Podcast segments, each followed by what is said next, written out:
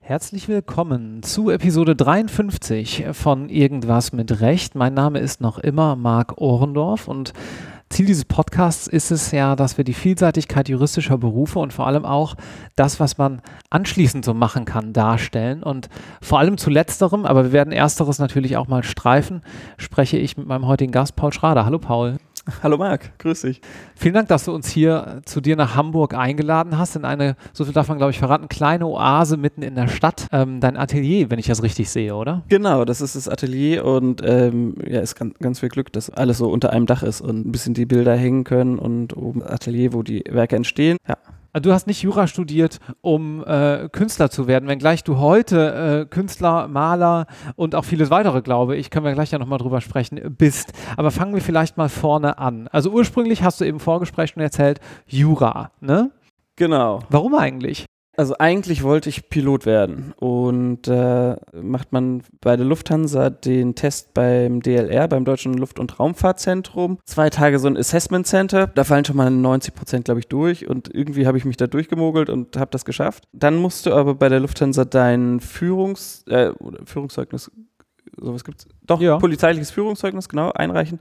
Äh, das ging auch noch und dann äh, den Auszug aus Flensburg.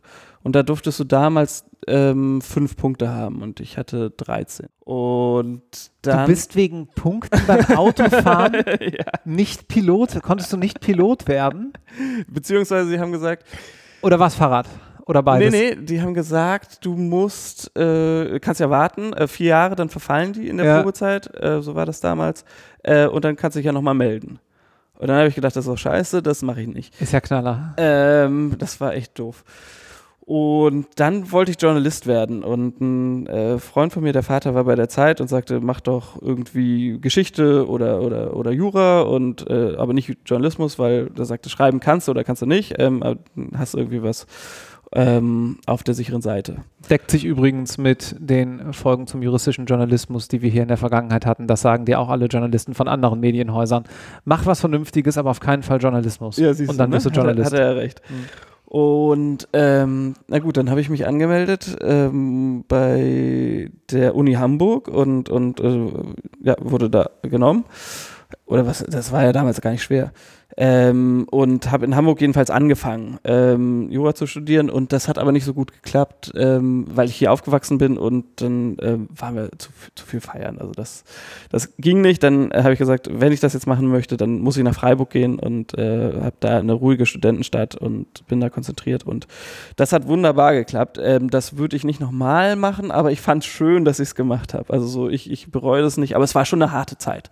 Also da äh, wurde echt viel gelernt. Die, die waren fleißiger als die Hamburger, hatte ich das Gefühl. In welchem Semester bist du da runtergegangen? Im, nach dem zweiten. Also oh ja, ins, dann ins also. dritte rein. Genau. Okay.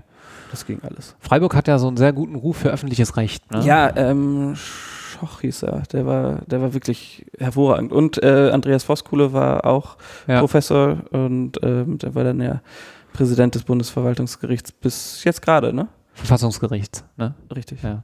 ja. ich, ich dachte auch gerade, warte mal, falsches Gericht? ja, genau, bis jetzt hier vor ein paar Wochen, genau. Und dann ähm, Freiburg. Äh, wie ging es dann weiter für dich? Ähm, Freiburg war dann bis zum achten Semester dann ganz normal ähm, Examen geschrieben und äh, dann hat es noch ein bisschen gedauert mit der mündlichen Prüfung. Ähm, und dann wollte ich aber schon wieder zurück. Also in Freiburg bleibt, glaube ich, keiner, der nach Freiburg kommt, weil da gibt's also so wunderschön im Süden, super viele Sonnentage. Du kannst äh, gut mal äh, eine Vorlesung skippen und ins Freibad gehen. Ähm, das ist super schön. Aber ich bin dann zurück nach Hamburg und habe am Max-Planck-Institut ähm, im Kartellrecht promoviert. Ähm, und äh, das war ein Thema, was ich sehr geliebt habe, ähm, über Artikel 102, also ähm, Missbrauch einer marktbeherrschenden Stellung. Das war so eine Vergleichsarbeit. Äh, das in Amerika ist es relativ ähnlich ähm, geregelt, äh, aber da haben sie das Case Law ähm, und das wurde so verglichen ähm, mit dem europäischen Recht und äh, dann wie man sozusagen aus ähm, geistigen Eigentum möglicherweise marktbeherrschende Stellungen äh, kreieren kann und wie die auch durch das Kartellrecht dann mit Zwangslizenzen aufgebrochen werden können. Ähm, das, das war total spannend. Das hat anderthalb Jahre etwa gedauert, die die Arbeit da und äh, dann bin ich danach hier ins Referendariat in, in Hamburg gegangen. Lass mal gerade noch ganz kurz auf das Kartellrecht eingehen. Ähm, wie bist du denn dazu gekommen? Weil ich persönlich bin auch eher Kartellrechtler von Haus aus und bei mir war das ein guter Professor in Bonn damals, den ich spannend fand. Was war es bei dir? Bei uns war das auch ein guter Professor, der Bornkam, der war auch am BGH, der hat in Freiburg unterrichtet.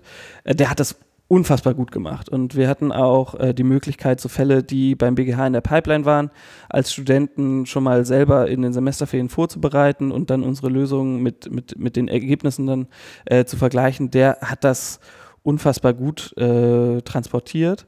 Und aber der ausschlaggebende Grund war eine Freundin von mir, die sagte, nimm doch als Wahlschwerpunkt Kartellrecht, das ist so schön abgeschlossen, da lernt man einmal und es ist nicht so ausufernd. Mhm. Und da waren wir eben auch im Schwimmbad, als sie das sagte. Und dann habe ich gesagt, okay, komm, äh, die war immer so ein bisschen in the lead und äh, dann haben wir das gemacht. Also schöne Grüße an Caro Fleig.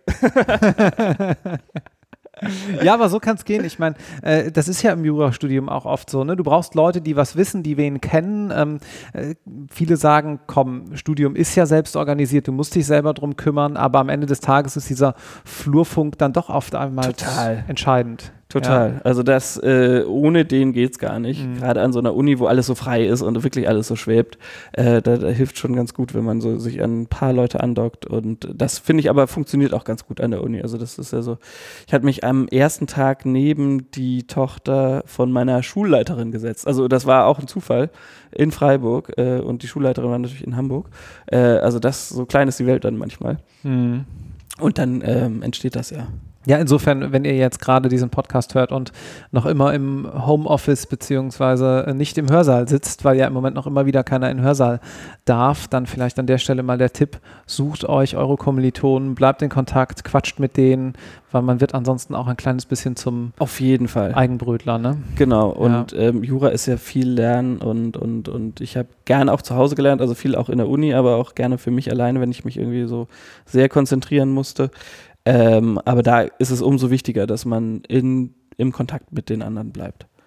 Ähm, und ich glaube, du kommst auch durchs Jurastudium ganz gut, ohne einmal zu reden, bis zur mündlichen Prüfung. Das ist ja auch einfach nur erstaunlich, oder? Äh. Also du musst einen Vortrag im Schwerpunkt halten und dann in der mündlichen Prüfung im ersten Examen zum ersten Mal die Zähne auseinanderkriegen. Ja. Streng genommen. Ja. ja. Also würde gehen. Aber du hast schon immer mehr äh, geredet und gerne geredet, nehme also ich, ich, an. Mir war das immer unfassbar unangenehm, wenn man äh, vor so einem großen Auditorium irgendwie vom Professor aufgerufen wurde. Also da hat es mir einfach den Hals auch so zugeschnürt, dass ich, selbst wenn ich die Antwort wusste, nichts mehr rausgekriegt habe. Ähm, und äh, das weiß ich noch, da stand der Voskuhl einmal vor mir und sagte, das ist hier aber das falsche Gesetz. Das ging so VW, VfG und VWGO. Äh, so der Klassiker. Ähm, und das war auch einfach nur unangenehm. Also da versucht man sich, das geht ja auch bei, bei Jura ganz gut, sich da so irgendwie so ein bisschen, die Introvertierten können sich da so ein bisschen raushalten. Naja, ähm, nee, aber Genau, und dann bin ich zu meinem Doktorvater gekommen, weil ich für, die, für diesen Schwerpunkt irgendwie ein Seminar hier in Hamburg gemacht habe. Und der hatte das angeboten. Ähm, und dann habe ich das einfach freiwillig gemacht. Und das waren, glaube ich, 13 oder 14 Punkte. Und der hat dann mich gefragt, ob ich da Lust hätte, weiterzumachen und äh, mir das angeboten, diese Doktorarbeit zu machen. Und dann kommt, ja, so wie du es gerade sagst, oft so ein Flow zustande, dass irgendwie mhm. von der einen Seite und äh, dann, dann passiert irgendwie was anderes ja, so rutschen, glaube ich, die meisten Leute in ihre Promotionen, zumindest diejenigen, ja. die es nicht von Anfang an vorhaben, mal ja. eine Promotion zu schreiben. Ja. Gut, und dann hat sie das geschafft und dann war deine nächste Station das Ref, wie bei so vielen. Genau, genau. Und dann dachte ich, ähm, in Hamburg war der äh, NC oder äh, dieser Einstieg relativ hoch. Das war, glaube ich, bei 13,4 Punkten oder so. Ähm, und ich dachte, oh Gott, das ähm, werden dann ja lustige Leute sein. ähm, das war aber total entspannt. Also zehn Leute, die heute alle noch, also wir sind alle noch in Kontakt, mhm. äh, total cool waren, alle super nett. Ähm, also ich weiß noch, bei der Vereidigung am Anfang hatte ich so eine Angst, dass das irgendwie schrecklich wird. Und dann hat sich da auch wieder eine ganz tolle Gruppe eigentlich gefunden. Äh, war mit das mit die beste Zeit. Und wo hast du Ref gemacht? Also klar, in Hamburg als ausbildende Station, aber bei welchen äh, Behörden bzw. Anwälten und so weiter, wo warst du dann da? Ich glaube, die erste Station war die Strafstation, da war ich bei einer kleinen Strafkammer, also das war so Berufungssachen. Mhm. Das war relativ langweilig, weil man da gar nichts selber machen konnte. Man saß da mit den Chefen zusammen und, und dem Richter. Es waren auch sehr lange Prozesse, sodass man gar nicht so viele Einblicke bekommen hat. Aber man hat schon mal gesehen, irgendwie so was passiert und was für Abgründe sich da auftun, das, das war mir irgendwie so das, das, das, äh, also ich glaube, ich hätte Strafrichter nicht werden können, weil mir das zu nah ging. Also das kann man irgendwie nicht so abschalten, fand ich am Abend, also wenn man da rausgeht. Ähm, dann war ich in der Rechtsanwaltsstation in Rom bei McDermott, Will and Emery, die amerikanische Kanzlei. Das war cool. Er hat mir ein, ein Riesenverfahren. Ähm, da haben die in Neapel ähm, einen Tunnelbohrer gehabt, der war von der Bank geleast und ähm, der hatte vorne so äh, urangehärtete Bohrköpfe dran. Und der war dann irgendwann äh, in die Jahre gekommen und wurde eingeschmolzen. Und die haben den da nicht auseinandergenommen und äh, separiert, sondern die haben eben in Neapel in die Schmelze da auch dieses Uran reingeworfen und da, damit war dann alles kontaminiert und die Bank war ja noch Eigentümer dieses Bohrers. Das war so der Trick da dran, weil die eben Leasinggeber war ähm, und wurde da in die Haftung genommen, mhm. weil die anderen waren natürlich über alle Berge mhm.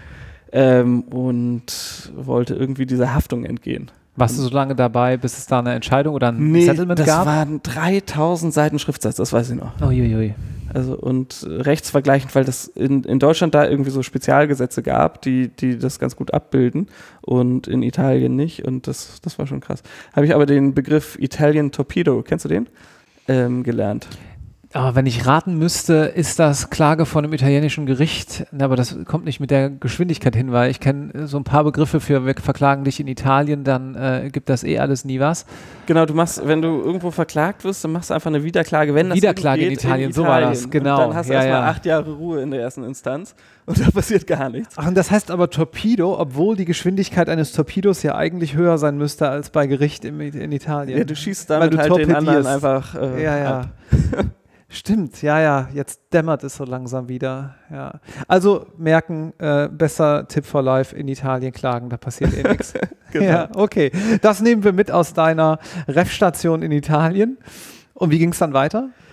Ähm, dann haben wir hier äh, Lerngruppe war relativ viel. Das, man taucht ja so ein bisschen.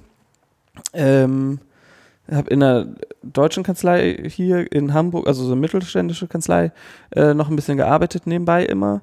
Ähm, und dann dieser, ja, man kann sich jetzt zum Glück gar nicht mehr dran erinnern, aber dieser Examenstress, also das äh, war gefühlt schon einfach eine permanente Überforderung, glaube ich.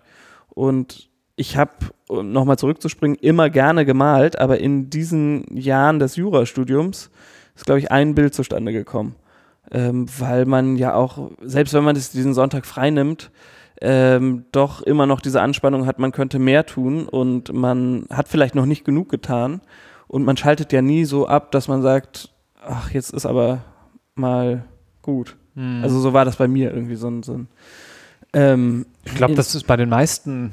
Bei den meisten, ne? So, oder? Also am Ende des Tages, gerade auch im Ref, ich erinnere mich auch, da hast du ja doch eine zwei- bis dreifach-Belastung, je nachdem, ob du da noch was machen musst in der Station. Vielleicht hast du aber auch einen Nebenjob, von ja, dem du noch leben total. musst.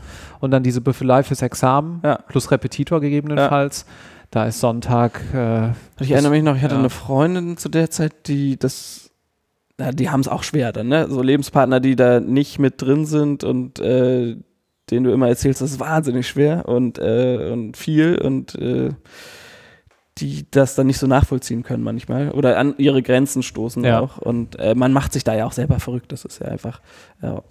Ja, ich glaube, das ist ein ganz guter Punkt. Da können wir eigentlich mal gerade einen kleinen Ausschweifer hinmachen. Also wenn so ein Partnerin oder ein Partner das ganze Examen supportet und sei es jetzt mental, sei es mit praktischen Dingen wie ab und zu einfach mal in der Hochphase Essen besorgen. Ja, ja, total. Also so, so Dinge dann hast du auch so ein kleines Examen gemacht als Partner. Das ist keine Frage. Also mhm. die nehmen ja auch total viel mit von dem ganzen Stoff, weil man redet ja auch über nichts anderes mehr. Das stimmt, das stimmt. Ja, ja also ich erinnere mich noch, Fußnoten machen, das war gerade die Zeit von zu Gutenberg ähm, und da wollte man die Fußnoten ja nochmal äh, ganz genau überarbeiten. Und äh, das waren wirklich so Nachtschichten, wo, wo, sie dann auch wirklich ganz, ganz süß in die Uni gekommen ist und irgendwie was zu essen gebracht hat. Ja. Ähm, also das war cool. Ja, also vergesst die nicht, wenn ihr gerade mal ja. wieder, ja, kann man an der Stelle nur, nur sagen. Und ich glaube, was auch hilft, also das hat mir schon beim Führerschein geholfen, dieser Gedanke, das haben auch schon andere geschafft. Äh, da muss man sich nicht verrückt machen und am Ende diese paar Pünktchen, ob es naja, ob es drei oder vier sind, ist wichtig oder vielleicht über neun rüberkommen, ist auch wichtig, aber ansonsten ähm, der Job nachher sieht doch ganz anders aus. So ist es, ja. Und ihr seht ja auch hier, wie der Job aussehen kann. Also 99 Prozent der Jura-Skills braucht man mal. Ja, man darf sich nicht zu weit aus dem Fenster lehnen. Aber einen Großteil der juristischen Skills braucht man dann oftmals in der Praxis gar nicht mehr. Ja. Ich glaube, man muss gut Jura können und dann kommt es aber auf was anderes an. Das ist mal das Basic-Werkzeug und ähm, das kann man aber auch, das wiederholt sich ja und das ist, hört auf mit dieser permanenten Überforderung. Ähm, man hat im Job ja manchmal auch ein bisschen mehr Zeit, kurz nachzudenken, auch wenn das Postfach dann eigentlich das Stressige wird. Ähm, also E-Mails aus dem Postfach äh, ja, raus bearbeiten mhm. oder gucken, dass man da über Wasser bleibt. Das ist dann eigentlich der größere Limbo. Ja, ja, das stimmt. Und gerade auch die Fähigkeiten, die jetzt nicht materielles Recht sind, also wieder Kommunikationsfähigkeiten, Verhandlungsfähigkeiten Total. mit Leuten irgendwie, den Mandanten managen in späteren Berufsjahren. Total. Und dann hast du angefangen bei einer Wirtschaftskanzlei. Genau, bei, ähm, darf man Namen nennen? Ja, klar. Äh, bei Osborne Clark habe ich angefangen, das war ganz witzig. Ähm, ich hatte fast in München angefangen und dann war das Vorstellungsgespräch bei Osborne Clark relativ spät in diesem Bewerbungsprozess. Ähm, und die haben aber ähm, gerade einen Standort in, Münch, äh, in, in, in Hamburg aufgemacht, ganz neu. Waren vier Partner und zwei Associates. Und ähm, da bin ich dann sozusagen als dritter Associate in, in das Startteam gekommen und äh, klar war, dass das relativ schnell wächst, aber dass das so das Kernteam ist, was so den Aufbau organisiert. Mhm. Und das fand ich unfassbar spannend. Mhm. Und das ging dann relativ schnell hoch auf, ich schätze jetzt mal so 30 Anwälte und plus Staff und so weiter und so fort. Reeperbahn 1, beste Adresse.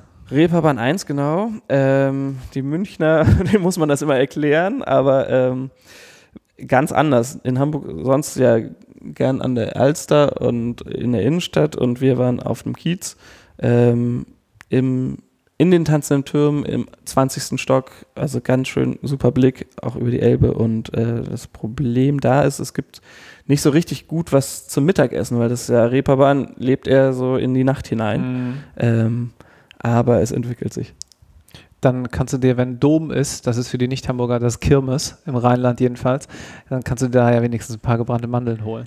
Ja, genau. ja, weil sonst ist da nichts, das stimmt. Ja.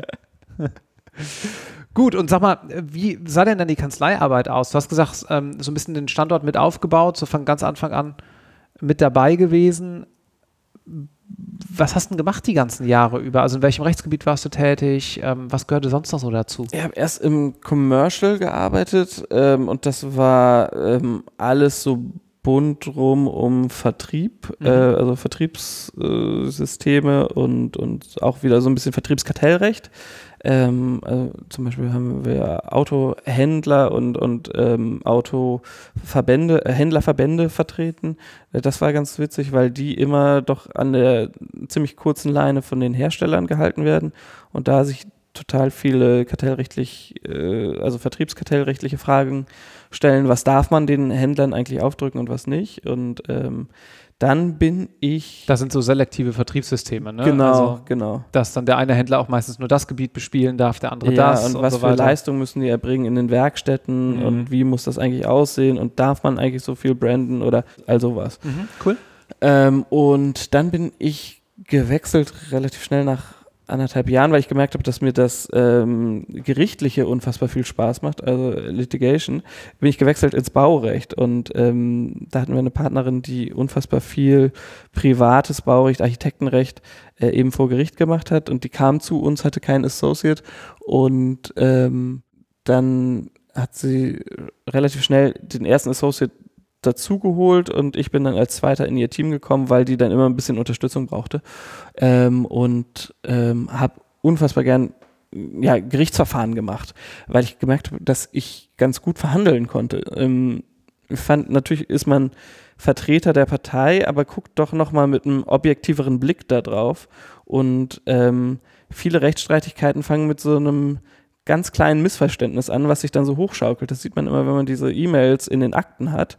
Und am Anfang ist das noch ganz freundlich und dann schwingt irgendwann oder dann, dann, dann dreht sich irgendwann dieser Ton und dann wird das nur noch ein ja, äh, gegenseitiges Rechte haben, bis ich hole meinen Anwalt. Und ähm, oft sind das Sachen, die man eigentlich mit ganz klarem Menschenverstand und wenn man zwei Parteien an einen Tisch holt, äh, wieder lösen kann. Mhm. Gerade im Baurecht, ne, wo so viele Akteure zusammen sind, vielleicht auch einfach mal unterschiedliche Vorstellungen geherrscht haben von einem Projekt. Total. Und wo es auch so offensichtlich ist, warum da was schief geht, wenn die Gewerke ineinander greifen und der eine ist dann, also wenn die, die Baugrube halt zu spät anfängt, dann kann der Dachdecker eben auch erst später äh, einsteigen und er hat dann natürlich aber seine Mannschaft da stehen und das ist so geplant und äh, es funktioniert nicht, äh, dass sie da stehen, bevor nicht irgendwie die, die Wände stehen, ne?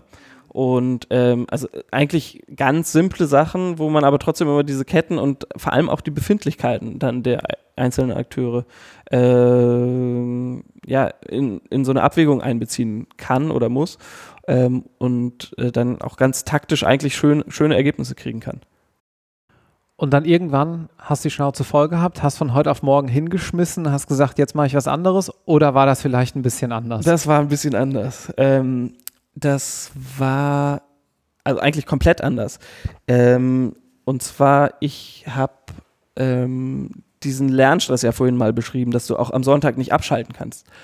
Und das war mit dem ersten Tag in der Kanzlei komplett anders. Ähm, ich bin aus dem Büro gekommen, habe den Computer ausgemacht und jedenfalls ich konnte das einfach total abschalten. Und ich bin dann so um 19 Uhr, halb, halb acht irgendwie äh, raus, dann bist du um acht zu Hause und dann denkst du, ja, jetzt hast du noch den Tag. Also, und auf jeden Fall hast du auch das Wochenende. Und wir haben nicht so wahnsinnig oft am Wochenende gearbeitet. Das kam mal vor, aber das war schon eigentlich ganz cool. Ähm, und dann hatte ich auf einmal so eine Freizeit wieder und habe dann gedacht, äh, so, habe immer schon gerne gemalt und habe dann gedacht, ich kaufe mir jetzt mal wieder äh, eine Leinwand und, und fange mal wieder an.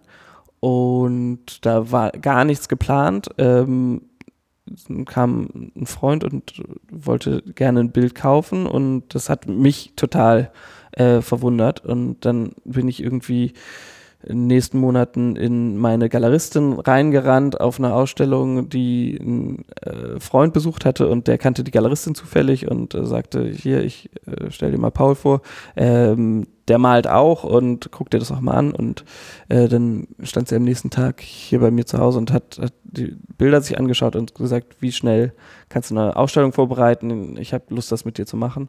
Und dann war für einen total unbekannten, ich kann gar nicht sagen Künstler, weil äh, so für einen unbekannten Rechtsanwalt, der malt, äh, war dann auf einmal eine Ausstellung ähm, ausverkauft nach vier Tagen mhm. ähm, mit einem richtig guten Umsatz und ähm, das war total erstaunlich. Und dann ging das so ab dem Zeitpunkt immer so ein bisschen parallel. Dann gab es irgendwie, das war auch noch ein, so ein Wann war das denn zeitlich? So 2013, 2014 fing das an. Also relativ schnell nach deinem Einstieg in der Kanzlei. Genau, mhm. genau. Also okay. das ging eigentlich ziemlich parallel. Mhm. Ähm, aber ich habe da nie dran gedacht oder das, das, das, geglaubt oder forciert oder irgendwie so, sondern ich habe einfach gemacht, was ich gerne gemacht habe. Ähm, und dann wurde das aber, also es ging jedes Jahr besser und dann wurde das auf einmal so viel, dass ich so in, im fünften, sechsten Jahr wirklich an meine Belastungsgrenzen gekommen bin. Also habe ich vorher, vor der Kanzlei Termine gehabt, in der Mittagspause habe ich mich meistens mit irgendwelchen Leuten getroffen und abends auch. Und ich habe ähm, Urlaub genommen, um zu arbeiten noch und, und, und zu malen. Und dann ist es, äh, dann, dann kriegst du es nicht mehr hin.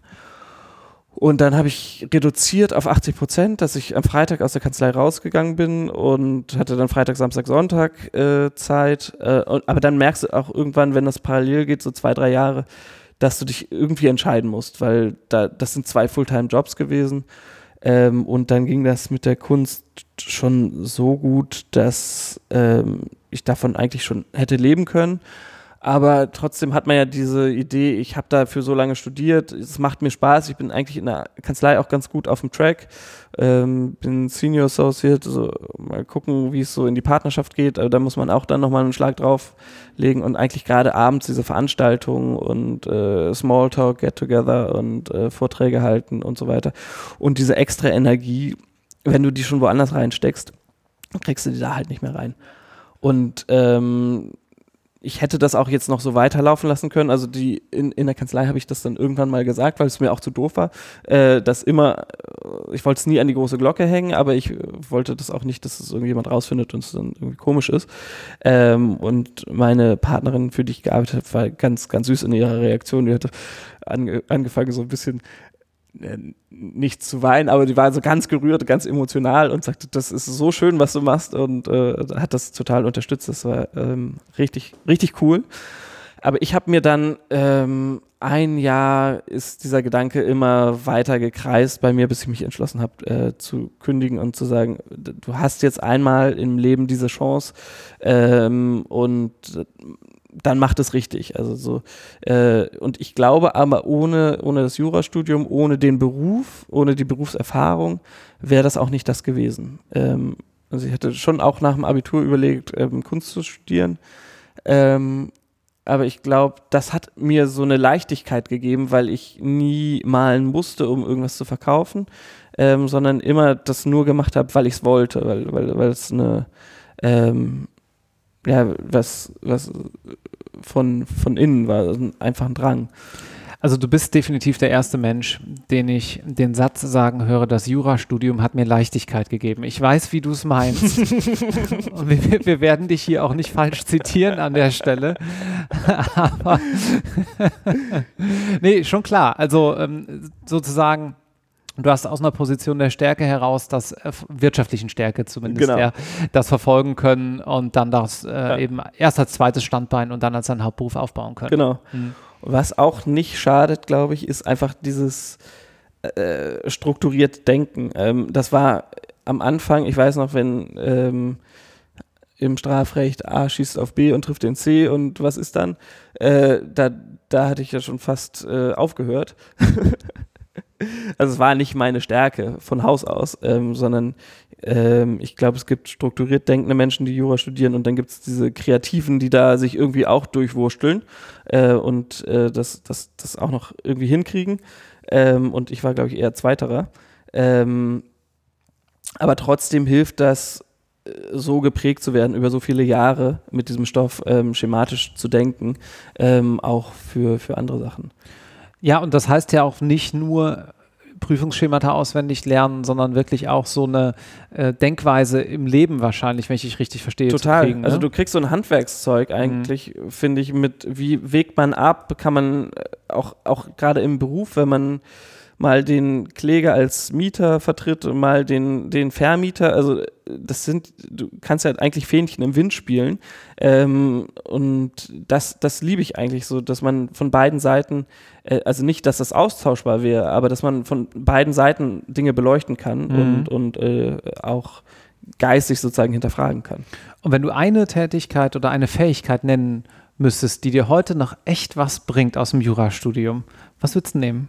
Ah, das ist, da gibt es ganz, ganz viele. Also, was ich unfassbar beeindruckend fand, waren immer diese Akquise-Trainings, wo man als, also ich bin eine sehr introvertierte Person und bin eigentlich immer froh, wenn alles vorbei ist. Ähm, aber wo es eigentlich hieß, alle Leute sind hier für Business, geht auf die Leute zu, sprecht die an, klingt euch in ein Gespräch ein, das tut nicht weh. Wenn es nichts ist, könnt ihr auch sagen, ich hole mir einen Drink, geht wieder raus. Ähm, also ganz offen sein, keine Angst haben. Ähm, das fand ich unfassbar wichtig. Und dann einfach die Tatsache, dass nie so heiß gekocht wird. Äh, jetzt habe ich den roten Faden verloren. Wie, heiß gegessen wie gekocht. Wie ge genau.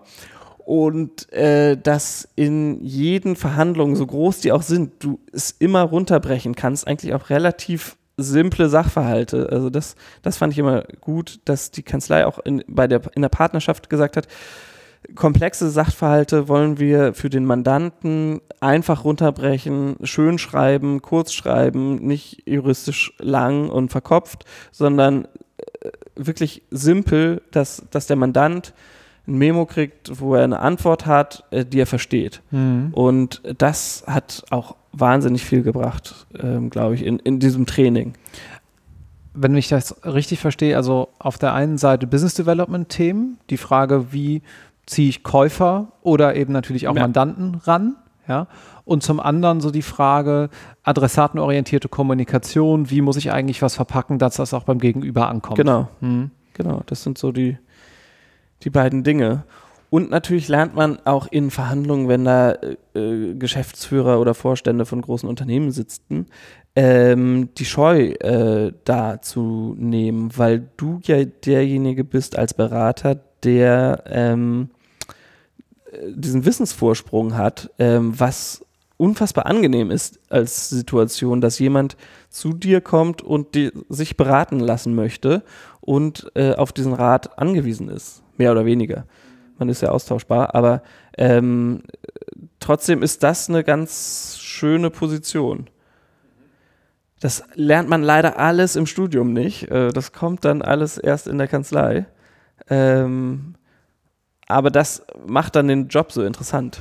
Manchmal ist es schade, dass man keinen Bildpodcast hat. Ich spoiler jetzt mal an der Stelle gerade was. Wir haben ja noch ähm, jemanden mit uns sitzen, der uns gerade zuschaut und der ist Ju- Jurastudent und in dem Moment, als Paul gerade sagte, leider lernt man das im Studium nicht, da hat er sich aber sowas von die Hand vor den Vorderkopf geschlagen und die Augen zugekniffen. Also wenn es euch ähnlich geht, dann ähm, wir verstehen das. Ja, und jeder muss da leider Lei- ja, muss man sagen, jeder muss da durch, weil es gibt keinen anderen Weg, um da hinzukommen, wenn man Anwältin oder Anwalt oder Richter, Richterin werden will oder auch alle anderen schönen Berufe. Aber ja, es ist manchmal einfach scheiße. Manchmal Ja. ist es scheiße und ähm, ich war im Secondment in England und das war ganz interessant, dieser Vergleich äh, zu diesen beiden Systemen, also zu diesen beiden Ausbildungssystemen, weil ich meine, wir lernen das öffentliche Recht äh, hoch und runter, das Strafrecht hoch und runter und das Zivilrecht hoch und runter. Und in England studieren die drei Jahre Kunst und dann machen sie noch ein Jahr Law School und dann haben sie aber nur eine Nische. Also im, im Baurecht war das zum Beispiel, Anwälte machen nur Construction, ähm, also privates Baurecht. Und äh, also da, ganz davon abgesehen, dass die niemals Litigation machen würden oder wenn sie Litigation machen, dann sind sie halt Solicitors und die Barrister äh, treten vor Gericht auf. Ähm, also da finde ich das deutsche System ist super lang, aber ähm, man braucht natürlich auch nur einen Bruchteil nachher im Job, aber es ist gar nicht so schlecht, das mal gesehen zu haben. Also die Ausbildung ist doch sehr, sehr gut, ähm, wenn man eben nicht mittendrin steckt Ja. im Nachhinein. Aber vielleicht dann noch ganz kurz dazu, was würdest du denn ändern an dem System jetzt mit so einem kompletten, mittlerweile darf man es ja wahrscheinlich sagen, kompletten Blick von draußen? Also vielleicht könnte man es ein bisschen verkürzen. Also so dieses englische System ähm, so ganz leicht adaptieren, dass man sagt, äh, man, man dampft das so ein bisschen ein. Ich weiß nicht, äh, vielleicht wäre es auch ganz nett, einfach für die Studierenden ähm, so diesen Erwartungshorizont nicht zu überspannen, dass man das Gefühl hat, man kann gar nichts, weil, weil das Feld so groß ist. Also man könnte das ja auch eindampfen. Ich glaube, diese juristischen Werkzeuge, subsumieren, Texte verstehen und, und abwägen, äh, kann man ja auch mit einem begrenzten Stoff ähm, vielleicht äh, erlernen. Und dann hast du ja im Job sowieso andere Gesetze, ähm, also auf die es dann ankommt, äh, jetzt im Baurecht irgendwelche Bauverordnungen, von denen hat man ja auch noch nie gehört. Äh, und das ist ja eigentlich der Skill, ne, den, den man hat, dass man sich eben also sehr schnell lernt und sehr schnell in andere Dinge einarbeiten kann, weil die Technik ist ja immer dieselbe. Mhm. Ähm, und also diese permanente Überforderung finde ich eigentlich nicht so witzig. Dann lass uns mal mit diesen Worten den juristischen Teil unseres Gesprächs beenden und jetzt mal zu dem etwas leichteren Teil kommen. Erzähl mir mal, wie sieht denn dein Leben heute aus? Das kann man gar nicht so sagen. Ich weiß es gar nicht. Ähm, es sind auf jeden Fall keine Wochentage mehr. Es ist eher so projektbasiert. Ähm, also der Kern ist, ist das Malen. Ähm, da, darum geht dann alles, aber dann ähm, sind die Ausstellungen, dann sind Verkäufe, dann sind Marketing-Sachen ähm, wie äh, Interviews und äh, Sammler, Essen und ähm, Reisen zu Galerien oder äh, privat relativ selten tatsächlich. Also jetzt bin ich gerade von einer wiedergekommen. Ähm, aber ähm, das ist so das Große und Ganze. Was witzig ist, dass es sich gar nicht so sehr unterscheidet von der Arbeit als Rechtsanwalt. Ähm, wenn man das mal abstrahiert. Die ähm, E-Mails beantworten funktioniert genauso, Akquise funktioniert genauso, nur auf natürlich in einer anderen Ebene, also mit anderen Leuten.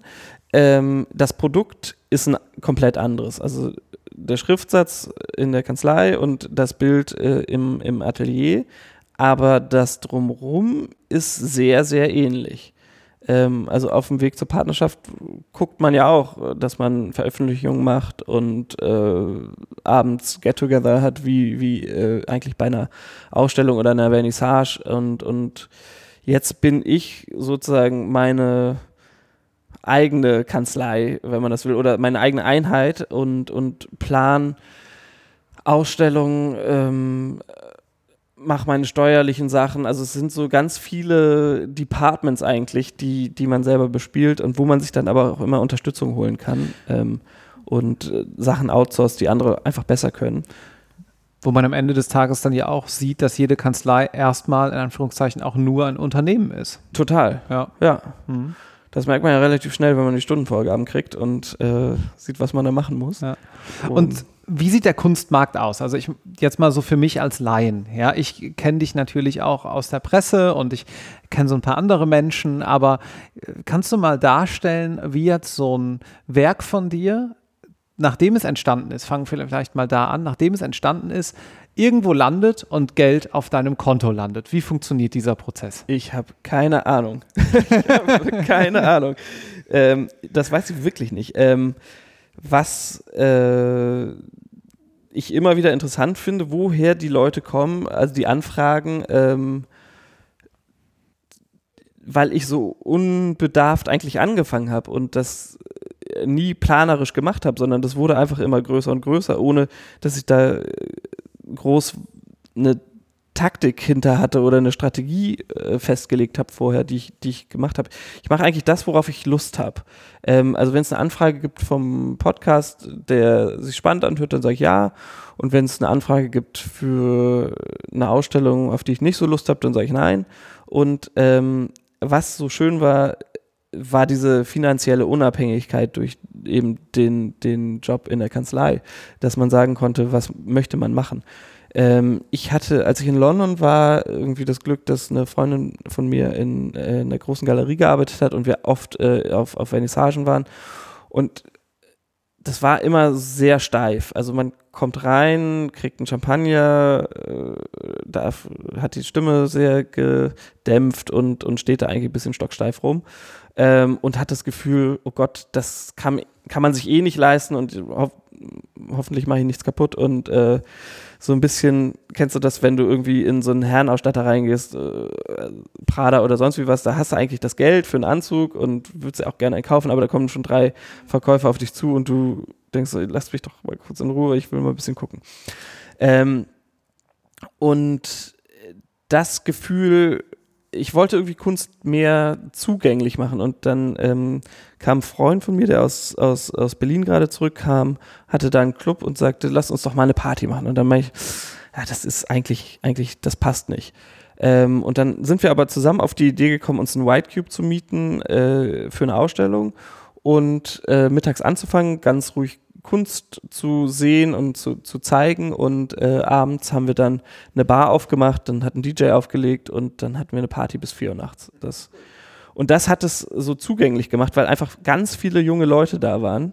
Äh, ich würde sagen 80 Prozent junge Leute, die Lust auf Kunst hatten, aber äh, sich das überhaupt nicht leisten konnten und auf Lust auf, auf Drinks und, und gute Stimmung. Und dann waren vielleicht 20 Prozent da, die am Ende die Bilder gekauft haben. Und die haben sich da wohl gefühlt, weil sie gar nicht so im Fokus standen. Und das, das hat ähm, irgendwie so die Magie ausgemacht. Also ich sage immer, wenn man ein Bild hat, dann rahmt man es ein und dann gibt man dem eigentlich wieder weiter einen Rahmen. Also wo hängt es? Ähm, kommt da Musik dazu? Kommt da keine Musik dazu? Was für Leute sind das, die eingeladen sind? Ähm, oder die generell kommen und ähm, das war eigentlich so ein ganz, ganz schöner Mix und ähm, das hat so eine Stimmung kreiert, die irgendwie, glaube ich, so sichtbar wurde. Und dann war Instagram ein ganz gutes Schaufenster dafür, wenn man keine Galerie hat, ähm, weil ich da nie so dran gearbeitet habe ähm, und das eher so für mich gemacht habe und das dann gezeigt habe. Und dadurch entstand so eine Reichweite, die äh, so funktioniert, dass, glaube ich, Leute das das erste Mal sehen und dann auf eine Ausstellung kommen oder ins Studio ähm, und äh, dann sagen, mir gefällt es, ich bin irgendwie interessiert an dem Bild und äh, kaufe das dann. Mhm. Aber wo die am Ende herkommen, das, das weiß ich immer nicht. Aber das ist doch schon mal eine ganz interessante Erkenntnis, dass erstmal sozusagen du in Vorleistung treten musst und dann nachher es so ein Markt ist, der auf dich zukommt. Genau. Ja. Genau. Mhm. Gab es einen Moment, wo du gesagt hast, wie krass ist das, dass ich das jetzt hier gerade äh, erleben durfte oder dass ich dem jetzt ein Bild verkauft habe. Du musst jetzt keine Namen nennen natürlich, aber wo du sagst, boah, das hat dich so richtig geflasht. Ja, fast jeden Tag. Also okay.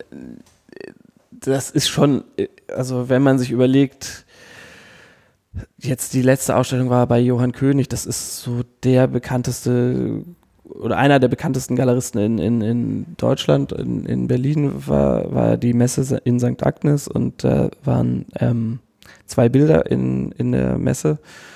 Und das war schon eine super schöne Ehre, einfach ähm, da so ein Anerkenntnis zu kriegen äh, von, von Johann. Wir hatten uns nach der OMR kennengelernt mit dem Podcast von Philipp und ähm, ähm, das war, glaube ich, 2019 im Sommer, Frühjahr, irgendwie so.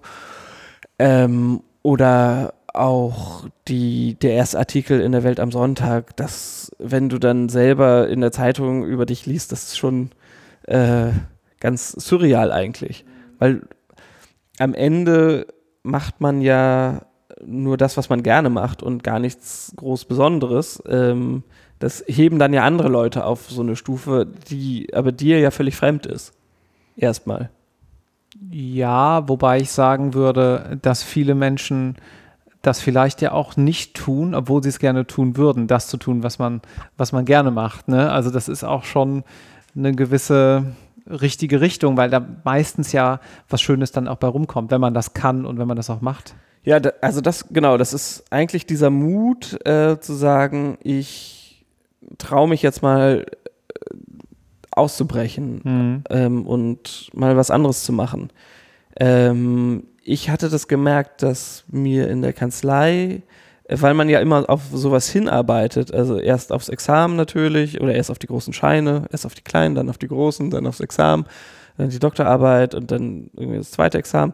Und dann ist man in der Kanzlei und das ist ja das so größte Ziel, wo man hin will. Und selbst wenn man da nicht hin will, will man es ja mal ausprobieren. Ähm, und dann fehlte mir so ein Ziel. Ähm, ich wusste relativ schnell, dass ich kein Partner werden wollte, weil ähm, das waren alles unfassbar nette Partner, aber ich fand immer, wenn man nicht mal drei Wochen in Urlaub fahren kann, ohne eigentlich in diesem Stresslevel zu bleiben, weil man ja die Mandanten doch noch bespielen muss, dann fehlt einem irgendwie so die Perspektive, wo soll das eigentlich enden, wo soll das hin? Ähm, weil das hört sich auch so doof an, aber das Geld macht einen ja irgendwann nicht mehr glücklich. Ähm, ab so einem gewissen Level, ich habe mal gelesen, ab 60 oder 80.000 Euro, wenn man so diese Grundbedürfnisse, also einmal in Urlaub fahren oder im Restaurant was bestellen und, und äh, nicht unbedingt auf die Preise gucken müssen.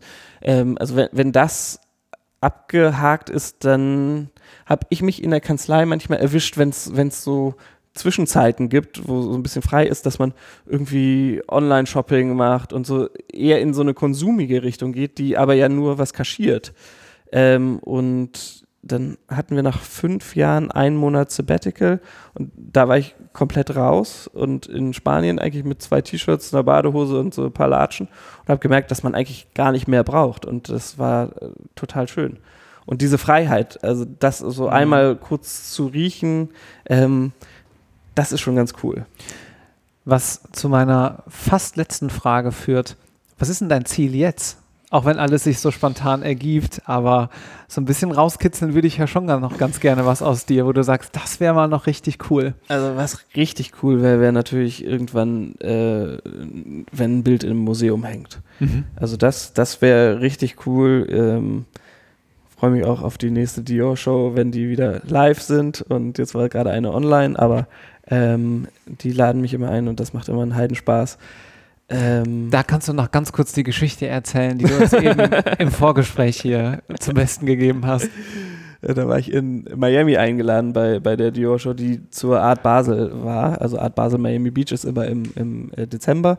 Und ähm, dann war ich ganz verwundert, dass ich in der ersten Reihe saß und dachte, ja gut, die haben mich verwechselt mit Paul Schrader, dem Regisseur, der tausend Nicolas Cage Filme gemacht hat und Taxi Driver mit Robert De Niro und so und halt ein weltberühmter Regisseur ist und fragte dann ganz äh, kleinlaut, sag, war das hier so richtig? Und dann sagte doch, doch. das war ganz witzig. Ähm, aber ja. Das ist jetzt nochmal passiert übrigens. Der ist nämlich äh, 1947 geboren, irgendwo in den USA, und das äh, war in der letzten Galerie auf dem Schildchen. Paul. Schrader, äh, born 1974. Hat jemand nicht so gut recherchiert. Genau. Und das war einfach Google und Copy-Paste wahrscheinlich, aber es war ja. ganz witzig. Gut, abschließend, so schließt sich der Kreis in diesem sehr kurzweiligen äh, Gespräch. Was ist dein Tipp für Jurastudierende? Was sollte man sich zu Herzen nehmen? Ich glaube, man muss sich nochmal überlegen ähm, oder, oder daran denken, jedenfalls, dass man doch sehr breit ausgebildet wird und wahnsinnig viel lernt. Ähm, und selbst wenn man es vermeintlich jetzt nicht benutzen kann, es unfassbar gut ist für später. Ähm, es gibt immer irgendwo eine Situation, wo man das gebrauchen kann. Das strategische Denken ähm, hat mir unfassbar viel geholfen und sonst wäre auch diese Künstlerkarriere ohne, ohne Jura nicht, nicht denkbar gewesen. Ähm, ohne dieses Wissen.